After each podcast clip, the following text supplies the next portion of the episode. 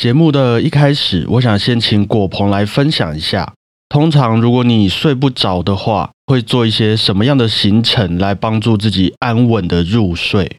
我会划手机，然后划一些比较学术上面的文章之类，譬如说跟哲学有关的东西。会开始思考一些人是从哪里来的啊，有没有灵魂啊这类的问题。类似就是白天比较不会看的。OK，感谢你的分享啊。其实我们会那么努力的希望自己睡着，也都是因为睡觉真的对于我们人类来说是很重要的一件事情。不管是保护我们的身体健康，稳定我们的精神情绪，或是也能借由睡觉来让自己的学习能力更好，甚至减肥也可以更顺畅等等。那虽然我不是一位专业的睡觉专家，不过这些睡觉带来的好处听起来很不错，对吧？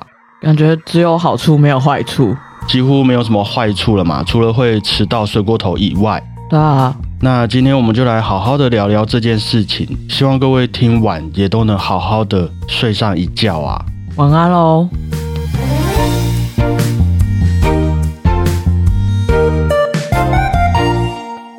大家好，我是你们的主持人小胖 Blue Tom。大家好，我是果鹏。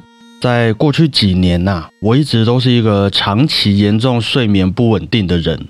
有时候可能整天已经很累了，决定要早点睡觉。十点、十一点睡着之后，我差不多到了一两点就会很有精神的醒来，大概就睡了三四个小时，然后整个晚上又会睡不着，隔天就又会很累。或是有时候明明好几天都睡得很正常哦，可是就突然有一天怎么样都睡不着，于是就直接醒着到了第二天早上。所以更不用说可能睡在不熟悉的地点啊，或是快睡着的时候听见一些哎不熟悉的声音，好比说有人打呼，或是外面汽车呼啸而过的噪音等等的原因呐、都会影响到我今天睡觉的一个成功几率。你是一个很敏感的人吗？我是一个在睡觉方面好像很挑剔的人，这些事情你应该常常在听我说啦。就以前没有意外的话，可能一两个礼拜之间就会有好几天，我都会跟你讲说，哦，我昨天又没睡觉了，这样子。有我有印象，但是可能有几次我们出去必须要睡在同一个地方的时候，我都觉得你好像睡得蛮好的欸。有时候是已经到了那个极限，那已经是晕倒，不算是睡着了哦的那个程度啦。，OK，就基本上我们只要出去玩，或是在外面演出工作，对啊，我都是呈现一个晕倒的状态，我才有办法睡着。所以如果说我今天可能还有一点点体力，就像我们平常每一天睡觉这样，嗯，那如果我们是在外地啊，或是在一些不熟悉的地方，会让我觉得不安心的地方，我就会必须要等到自己累倒，我才有办法睡着。所以对你来说，累倒的睡着是不好的。应该对每个人来说都是不好的，可是对我来讲是最快能够入睡的方式。你自己都没有这种困扰过吗？我好像几乎没什么听说过你哦，可能昨天失眠啊，或是你没有睡好。我觉得如果我有失眠或是没睡好的情况下，都会归咎于我白天过得太舒服。白天过太爽，对我就会觉得啊，我今天是不是都没做什么事，或者是是不是白天偷偷睡了很久，还会晚上睡不着。我怎么可以差别那么大、啊？所以我觉得累倒睡着是很合理的。我很累的时候就会躺着，哦，好累哦，我今天应该可以睡很好。然后准备要想的时候就这样了。那我觉得你可能就是属于那种比较安详派的，要睡就可以睡啊，如果不睡的话，就是精神很好。好像是可是我要睡的时候还不一定可以睡，还有分睡不睡得着的这种情况啦。那所以你就是累倒睡才会比较好啊。可是那个时候通常可能就是会到半夜四五点的时候，或是说我可能要一整天都没睡觉，到了隔天我才会有办法累倒睡觉。我的那个累倒是这种状况，不是说我今天有没有做事，今天一整天够不够累的关系。我自己其实也有稍微去做功课啦，因为我真的是从大学开始就常常睡觉的状况很不受控制。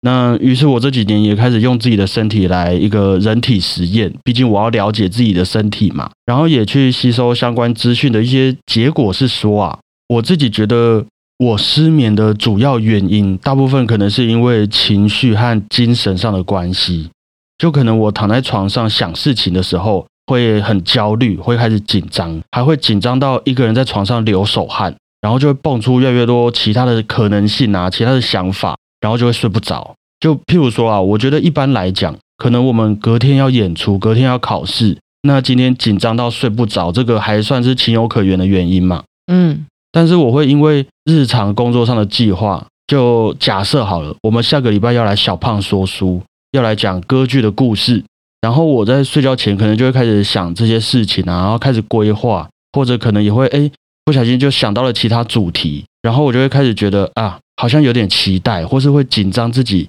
会不会在录音的时候做的不好啊，甚至有时候我们可能有一些行程要比较早起床的时候，那我也会在那些特别要定闹钟要早起的日子，比闹钟就早很多，突然醒来，又或者是说我那一整个晚上就根本就睡不着了，干嘛不直接就起来做事情？我身体会累啊啊！我可能明天还有行程，我知道我必须要休息啊。总之就是各式各样的原因啦、我真的都遇过，都能让我在睡觉前想很久，不管是人际关系，或是工作，或是我自己的一个未来，或是你说那个哲学的问题，我可能在睡觉前如果遇到哲学问题的话，我基本上这个晚上也可能就失眠了。我也不知道就是自己为什么，然后从什么时候我就养成了这一种会让自己失眠的一个习惯。啊，直到遇到疫情的这一阵子啊，我才慢慢找到我自己的一个睡觉节奏。我觉得待会再来和大家分享我自己的心得啦。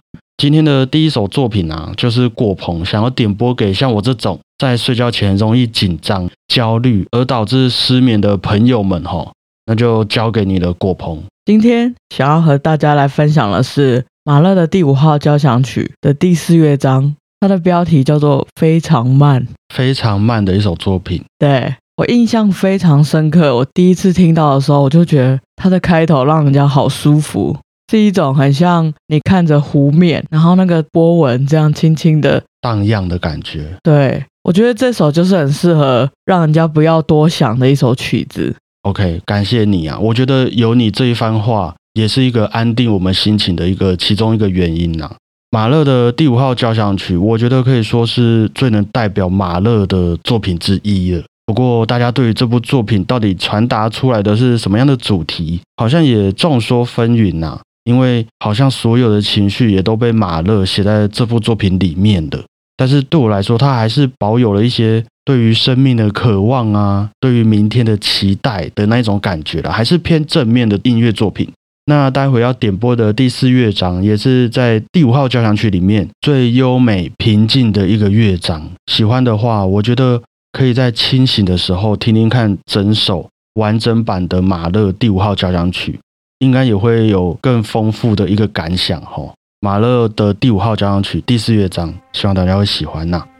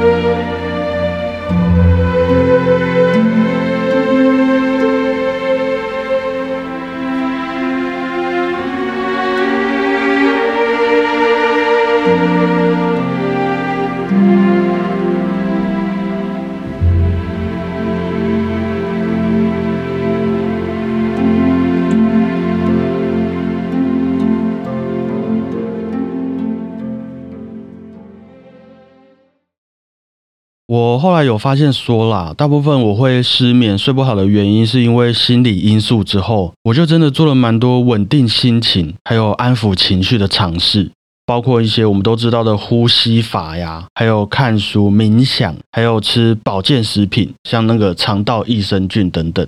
然后我就找到说，在我身上最有用的方式啊，真的还是要保持规律的运动，然后也强迫自己规律的上床休息。我觉得一方面是我的身体会直接感受到今天自己有足够的运动量，必须得休息。那另外一方面是心情上，好像也会觉得其他的工作行程啊，或是吃喝玩乐的行程，也必须要像是运动一样每天坚持，而不是说今天构想的特别多，处理特别多事情，就是值得鼓励的一件行为。这样子，就是你得让自己尽量保持在一个平衡里面吗？对，有一点这么说。因为好，这听起来可能很普通啦，好像大家都这样子讲。但是我会真的觉得，让自己规律的去执行运动，还有休息的时间，也会让我慢慢的习惯把那些应该要紧张啊，应该要让我自己烦恼的事情，留在运动和休息以外的时间去处理它。哦，你会规定那些情绪都会在那几个特别时段释放？对对对，OK。所以我就好像也会认知到说，如果我今天没有好好休息的话，明天要坚持去做那些表定上面的事情，也都会比较辛苦。那就为了不要让以前那些不稳定的生活模式继续循环下去啊，即便好，我可能到了晚上还会想要继续找资料，好，譬如说研究股票啊、看 YouTube 等等，那我也会让自己把代办事项记录下来之后，就直接关掉电脑，然后上床准备睡觉。即便是那些我想要看的影片还有文章，我就会把它存下来，然后我就说好，那我明天运动完之后再看。类似这种调整我自己跟自己沟通上面的一个模式啦。到目前为止，我觉得这个方式是还蛮适合我的，就是心理和生理都会觉得是一个可以接受的方式。那是不是不能被很多东西打乱啊？我是非常容易被打乱的一个人。像我前几天，我们不是就去台中出了一趟公差嘛？对，我就被打乱了，因为我没有办法运动，然后我也没有办法好好吃饭，我也没有办法好好做那些我原本想要做的事情，然后我就失眠了，有点脆弱。对啊，你应该要练习更不容易被打断啊。我觉得这可能是下一个功课啦。可是我至少现在有在一个规律的生活里面找到我自己可以平静的方式。你知道你的模式了，这样对，然后剩下的我就是让自己把自己的这些功能给练习的更强壮一点，或是更健全一点，这样子。我以前为了要让自己静下心，然后我就试了抄心经。抄心经哦，你说心经哦，抄经哦，对对对，因为我觉得我是一个蛮不能静下心的人，我就上网查，然后人家说。你可以去写书法，啊写书法。我那时候在国外写书法很难取得那些材料，嗯，然后就看到有人说抄心经，然后就哦，那我来抄抄看好了，就大概抄了半个月，我觉得很有用。啊，后来没有继续抄的原因是什么？后来就有人跟我说，那个不能乱抄，你要就是有个手续吗？还是你抄完要拿去哪里这样？有一点类似你许愿还愿的那种感觉。对对对，但是我没有要许愿，我只是纯粹图一个清净。我不知道这样是不是可以。后来有点受到你朋友的一些宗教传统习俗给影响了。对，然后你就觉得好，那就是为了不要触犯到一些禁忌，所以你就停止了这个行为。对，OK，不知道各位都是怎么安抚自己睡觉的啦。但是我真的觉得，随着年纪越来越大呀，这个安抚自己睡觉的技能。真的是我们这些人都应该要必备的了。我以前在大学的时候，曾经就有一个礼拜，我印象很清楚，每天就只有睡三个小时，甚至是两个小时。但是我记得那个时候，我是几乎没有什么精神萎靡啊，或是身体不好之类的状况发生，每一天都还是生龙活虎，都很正常，然后也是很嗨，思绪很清晰。不过我到了现在这个岁数啊，只要有一天只睡三个小时的话，基本上我后面三天就都不用玩了，各种注意力不集中啊，身体疲倦，容易累啊，口会很渴，肚子会很饿，甚至我我还会拉肚子，都是因为我失眠或是睡不好的原因引发的一个蝴蝶效应。天哪，听起来你真的很惨呢。我很惨啊，但是我在想，也有一个原因是因为我以前大学的时候都不睡觉啊。你先拿过来用啊，我先拿过去用了。于是过了这几年，我就要开始弥补我以前的那些债，这样子。我记得以前大学的时候啊，两天都不睡觉，身体也会觉得还好，只是哦再睡一下，隔天又是正常的规律了。觉得说好，那我就是过几天睡饱一点，就这样而已。对啊，就是补一下就回来了。可是现在完全就是你到了那个时间点，你不让我睡觉，我真的会后面都没办法做事。我现在也是啊，我现在的极限差不多就是到十一十二点左右，所以即便我的这个文案没有弄完，我到了十一十二点，我也是就开始宕机，然后。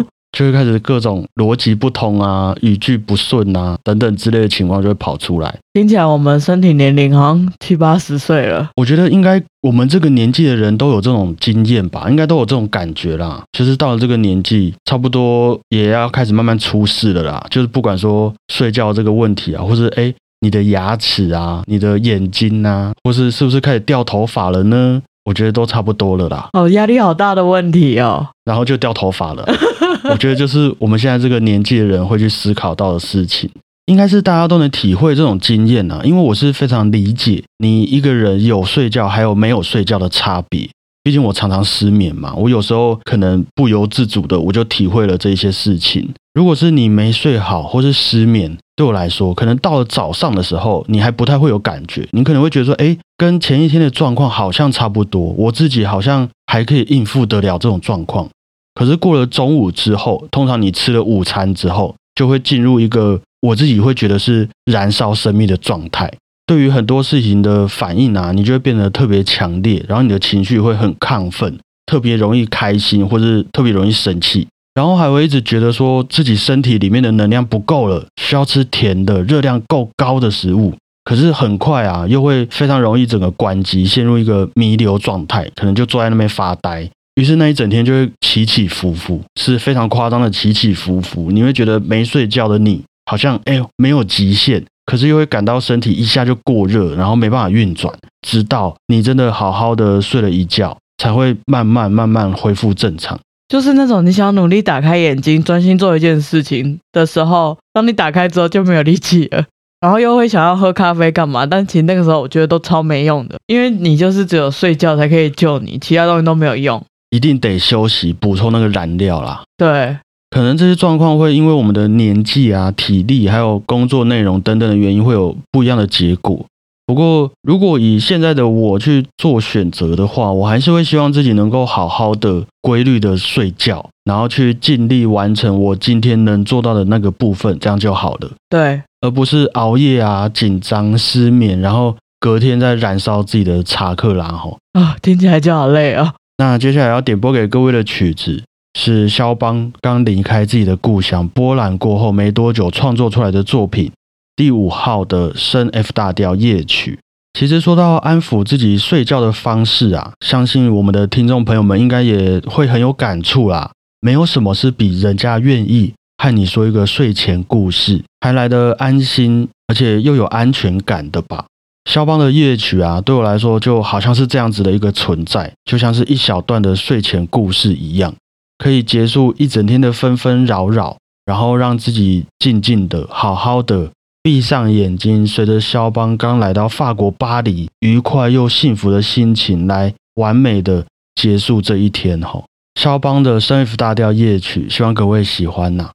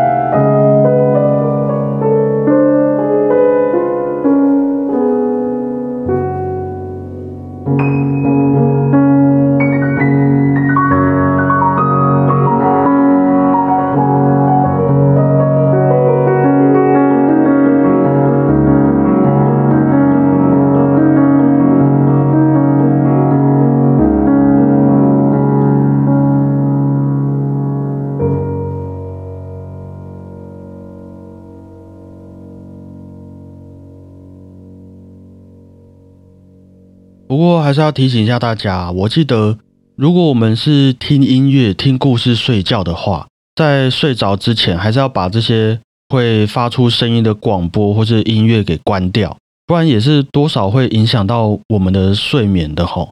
我觉得这件事情我们应该也是非常有感触的啦，因为毕竟我们的一个工作内容跟学习经历，也是会让我们有机会好几次听音乐听到睡着嘛。不管是在音乐厅里面，还是在家里面，有些古典音乐的助眠实力还是非常高超的。哦，对啊，你自己有没有印象中，让你最快入睡也睡得最好的一次是听什么样子的曲子？我记得是在没有意识的情况下听巴哈。你也是巴哈，对啊，我也是巴哈。我是有一次，我记得好像以前在节目里面有说过，我去听一位学长的钢琴独奏会，他弹了几乎整套巴哈的《郭德堡变奏曲》。虽然我们现在听完那些巴哈的故事之后，可以理解说。郭德堡变奏曲其实不是为了单纯治疗失眠而创作的作品，嗯，反而是希望，哎，当时的人们能够在音乐当中感到很多有趣的地方，还有好奇，然后直到你听到累了，你才去睡觉。不过我还是抵挡不住这个，你知道，毕竟时代在变迁嘛，那个时候的节奏跟我们现在的节奏感已经不一样了。差不多等到学长弹到了第二段变奏左右，我就直接睡着了。太快了吧，才第二段呢，真的超级快，我自己也吓到啊！我没办法吓到，就是我醒来之后，我才意识到说，哎，我刚刚根本就没听多少，我就睡着了。你醒来是第几段了？我忘记了，我可能是中场休息，弹完了这样。对啊，因为真的就没过几分钟吧，然后我就靠着旁边的墙壁就睡着了。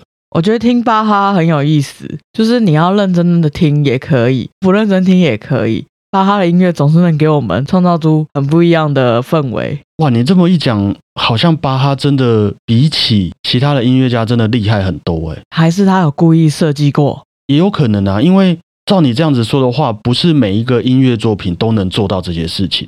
有一些作品你就必须得认真听嘛，不然你承受不了他的那些复杂的知度啊，还有他给你的情绪压力。没错，那有一些作品你也不能说太认真听，你又必须要跳脱出，哎，好像我们这个现实世界给我们的框架，用一个比较模糊的思考空间去欣赏。哦，可是巴哈的音乐，好像你要认真听，要不认真听，他都能给你不一样的感受。哎，他通吃哎。音乐之父啊，毕竟是我们又找到一个巴哈是音乐之父的原因的。好，这样子应该其他音乐家是没有话说了吧？我觉得如果我是贝多芬的话，我也认了啦。那你不是啊？对啊，我就假设没。哦，这个话题可能会引起一些古典音乐人士的讨论呐，因为我个人是不太反对说在音乐厅听音乐会的时候睡着这件事情发生。哦，你觉得是一个很自然还是很棒的那个吗？哎，我慢慢解释。当然，这个前提是你不能打呼，不能梦游啦，就是影响到别人的话就不太好。嗯，不过我真的觉得听音乐听到睡着这件事情是没有关系的。就像刚刚聊到，就是你会愿意睡着，可能是因为你感到很安心，有人陪伴的一种安全感。哦，那是最真实的感受。对啊，那或是说，好，你觉得很无聊啦，也有可能。不过它还是提供了一个安稳的环境，让你可以。睡着，我觉得在生活中就是一件非常难得的事情的啦。虽然有些人可能会认为说，听音乐会听到睡着的这一些人呐，都是因为听不懂音乐的关系。你不了解巴哈是什么样的成长背景，你不知道巴哈的作品里面有多少像手表一样精细又巧妙的排列组合，那你也不知道说这些作品在其他地方的地位有多崇高，多有研究价值。只是我会觉得这方面的事情就会和表演者有比较多关系的啦，就不完全是因为大家听不懂音乐，而是我们可能没有让大家听懂音乐哦。像是现在很多音乐会前都有老师们的导聆嘛，对，甚至一些预告片，我觉得都是能够让我们了解今天要演出的曲目内容，然后让我们可以在听音乐会的时候。不会感觉到无聊、想睡觉的一些，我觉得算是一种沟通方式。我会认为是一个很贴心的做法啦，蛮有正面意义的。先给你一个准备，然后再带你进入音乐的世界。对，我觉得这样对大家都好，观众也不会睡着，我们也表演的很开心。而且说到底哈，我自己觉得要人家听你的音乐会，然后还不睡着，就只有两种方式，一种是。就像刚刚说的，你真的收获到了音乐中的美，然后也感受到了演奏者传递出来的情感，幸福的睡不着、目不暇给的感觉。嗯这个大家都能体会嘛。嗯，可是另外一种啊，就是因为这场音乐会实在是太难听了，让你不舒服。各种音不准啊，演奏者忘谱啊，错音，大家都没对到拍子等等，导致台下的每一个人都恐慌到睡不着。我们应该也都有这种经验呐，因为。开音乐会的理由啊，其实千奇百怪。有些人可能为了考试，为了要毕业；有些人可能是为了完成自己的梦想啊；有些人只是为了赚钱。那就代表说，其实所有人也都能上台演出，不管他准备的如何，只要他愿意，他就是可以开音乐会。对，那也因此，我们就会听到一些比较特别的，对，就是会让我在观众席也紧张到不行的音乐会。从演出者啊一走出场的那个表情还有姿势，就可以让你感到，哎呦，好像有一点怪怪的，有点不安。然后接着第一首曲子，他可能演奏了一个小星星，好了，哆哆嗦嗦啦，发发咪瑞哆嗦嗦咪发咪瑞，然后你就会开始瞳孔地震，开始评估说，好，现在这场音乐会到底是什么场合？如果说是一些初学者音乐教师的成果发表会。他们就是呈现一个好，大家都尽力了，一个努力之后的结晶，然后也有这个勇气上台，其实就是很值得鼓励的事情了嘛。可是如果是正式的比赛或是考试，他的这种因为上台紧张啊，因为压力或是真的生理状况等等的因素，让他没办法完整的演出一首曲子的这个状况，还有没有办法能够撑完一整场的音乐会呢？他究竟下一首曲子是会更好？还是会让你恐慌的更夸张呢，所以我就会开始一边流手汗呐，一边祷告，希望演出者可以好好的演完这场音乐会。你刚刚这样讲，我一直想到就是音乐会一开始你就想尿尿，但是你不能出去，差不多是这种感觉啊，可能是还要再更极端一点，因为是各种恐惧啊、害怕、紧张、焦躁啊，甚至你可能还会觉得很好笑，你又不能笑出来，于是在这个情况底下就会完全的睡不着了。好不舒服哦，真的很不舒服，因为在台上的又是别人，不是你。如果是你的话，你可能还可以控制，可是你要看着别人经历了这些事情，然后台下明明就有几百个人在看着他，这个现场的尴尬是很可怕的。所以说，听音乐会听到睡着，好像也不是一件完全不好的事情，就至少我们就没有让人家感到恐慌了嘛，就是是一个好印象。对啊，那剩下的就是哎。怎么样继续带着大家发现更多更有趣的东西？发现说脾气不好的巴哈竟然也能写出那么有气质的作品等等，然后也慢慢的体会到各种不同的艺术的魅力，这都是后面才会说到的事情。先让人家舒服，对，我们也才有发展的可能性嘛。对，今天的这一首作品，贝多芬的钢琴奏鸣曲《热情》的第二乐章，贝多芬也是一位我们非常熟悉的作曲家了啦。这首钢琴奏鸣曲《热情》也是他在听力衰退的状况底下创作的作品啊，可以说是非常的躁动不安，非常热情的传达贝多芬情感的一部钢琴作品。不过在这中间的第二乐章啊，却是一段平静纯真的变奏曲。那也希望各位在这个很难让人安心的世界局势，还有工作日常之下，也都可以找到自己能够平静休息、安心入睡的一些好方法哦。我相信在这个这一大段期间，应该也都蛮多人可能因为股票啊，然后因为一些战争，对，可能这些国际局势的影响，多多少少会让我们在睡觉之前又多了一些额外的想法。哎，我明天醒来了之后，这个世界会变成怎么样子呢？很多的恐慌，对啊。可是我觉得，不管会变什么样子啦，你也只能在一个健康的身体还有心理状态之下，也才能够。健全的、尽力的去面对这些突如其来的事情嘛？真的，如果隔天要打，你今天也要好好睡，你才可以打嘛。对啊，你跑过去，然后就累倒了，这样怎么玩嘛？没办法。对啊，所以我觉得找到一个大家可以安稳睡觉、休息的一个状态，是现代的人类非常必须要做到的一件事情啦。那以上啊，就是今天的小胖电台。你有发现我今天讲话其实蛮温柔的吗？可能刚睡醒。不是不是，是因为我们今天也要让人家感到安心呐，感到有安全感，可以边听边睡觉这样子。哦，好，那我尽量不要吵到大家。对，还是我们等下就哇。不要不要这样，不要这样。以上啊，就是今天的小胖电台贝多芬的钢琴奏鸣曲《热情》第二乐章，希望大家会喜欢，也祝福大家都能做个好梦哈。谢谢大家，我是主持人小胖 Blue Tom，谢谢大家，我是果鹏，大家再会啊，拜拜。